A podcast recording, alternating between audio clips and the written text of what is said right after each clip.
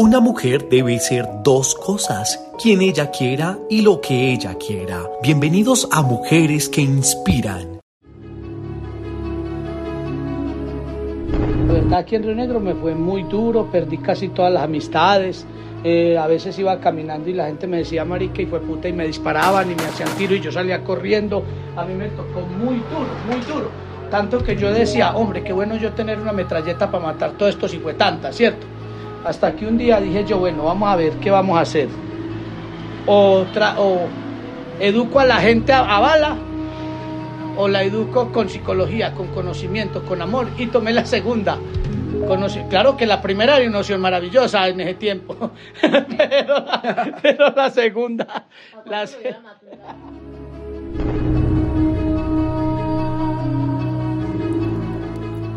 Hoy conoceremos la historia de Lu Grace Catherine López Suaza, una mujer trans del municipio de Río Negro, quien contará acerca de su lucha desde hace más de 30 años por educar a las personas con respeto y amor en temas relacionados con la libertad y las decisiones que se asumen en la vida.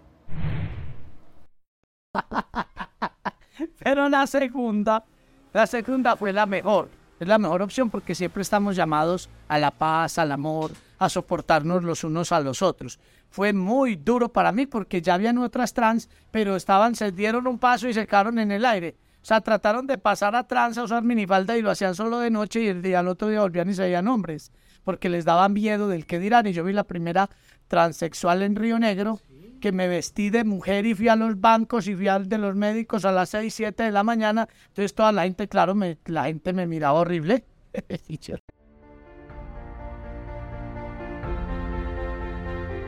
a veces me tenía que enfrentar a 10, 12 hombres porque la mayoría de hombres son homosexuales, pero no lo reconocen y no lo admiten.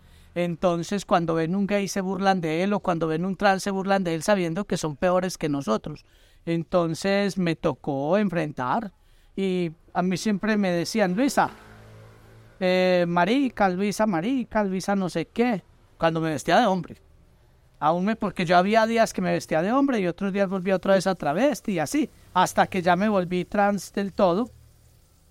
Pero fue duro, fue duro y empecé ya a amar a la gente y a mirar que la gente no tenía la culpa de ser ignorante, de no conocer la verdad. Entonces empecé a, educarla y ahí vamos y Río Negro ya es un municipio líder en eso, en los en el respeto por la diferencia y, y por los gustos. Al ingresar a su espacio de trabajo que lleva por nombre Peluquería, Bellezas y Famosos, nos encontramos con un lugar colorido, acompañado de múltiples elementos de belleza. Al mirar a Lu Grace irradia una alegría única, Pareciera como si su pasado no la afectara, y no lo digo por su cambio de hombre a mujer, sino por todo el sacrificio que tuvo que pasar para hoy ser reconocida como la mujer que es. A mí no me gusta que me sectoricen como la comunidad LGBTI o la comunidad de la mujer o la porque eso es discriminación. Yo soy una ciudadana colombiana, un ciudadano colombiano, porque quiero aclarar, soy un hombre biológicamente con, con pipí, ¿cierto? Pero que me siento por dentro mujer y me gusta más ser mujer que ser hombre. A mí el hombre me gusta para el sexo, ¿cierto? Pero no las mujeres las amo como hermanas, como amigas, y la respeto nuevamente te digo, a mí no me importa si es campesina, la mujer es la mujer y punto, y el hombre es el hombre y punto. Y nosotros pues yo tengo el doble privilegio de que soy dos en uno, o sea, soy la evolución de ambos, hombre y mujer reconocido en este medio. Entonces mira qué bonito eso y me siento feliz porque si quiero orinar parada lo puedo hacer. Si quiero orinar sentada también lo puedo hacer. ¿Y qué ley me lo va a impedir? Así como Lu Grace, son cantidad de personas que a diario batallan por salir adelante y más si tienen un gusto sexual o afectivo diferente a lo tradicional. Así lo confirma una de ellas, quien a propósito estuvo presente en medio de la entrevista. Ella es Amanda del Socorro García, quien la conoce desde que era muy joven. Desde hace muchos años son amigas y además es su clienta. Yo siempre la recuerdo como una persona que sirve, que le gusta servirle a los demás. y una persona que tiene muy buen trato con las personas, que es muy llamada a que uno esté bien presentado, pues me gusta que uno esté bien presentado. Es muy amable en todos los sentidos, uno puede sentarse a charlar con ella de cualquiera de los temas, sí, muy abierta a todas las los espacios que uno quiera como conversar con ella, ¿sí?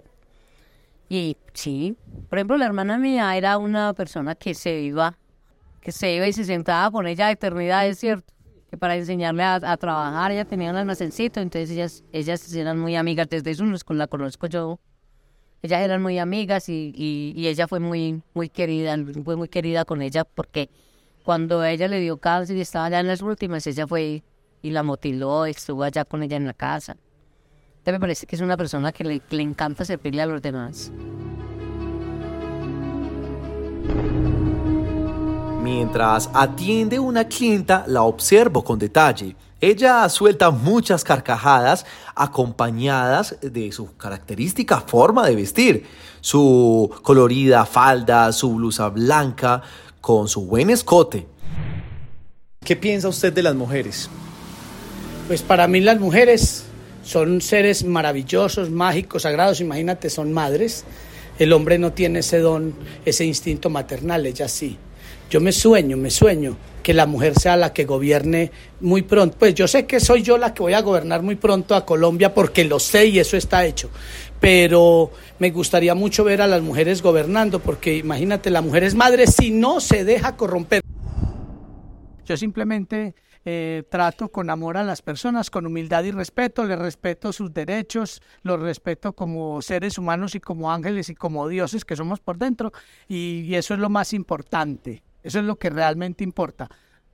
Amarnos los unos a los otros como Dios nos amó y, como nos ama y respetarnos. No importa si es hombre, si es mujer, si es gay, es que eso encasillan un poco de cosas. No, somos seres humanos, somos dioses vestidos de seres humanos y eso es lo que realmente importa. Entonces, hablando desde la parte humana, todos y cada uno nos tenemos que respetar. Es nuestra obligación y nuestro deber y nuestro derecho de todos, respetarnos y amarnos tal y como somos.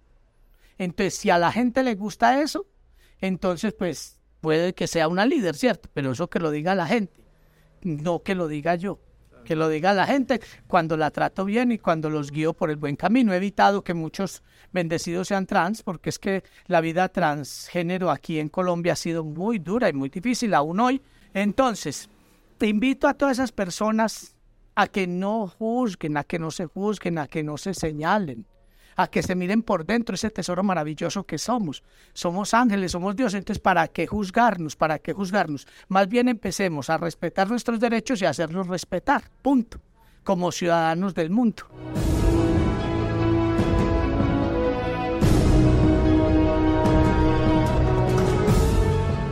Lou Grace, durante sus charlas, deja ver que es una mujer que inspira a otros para ir en busca de sus sueños, en su caso, de tener la peluquería propia y de brindar la mejor atención para cada uno de sus clientes.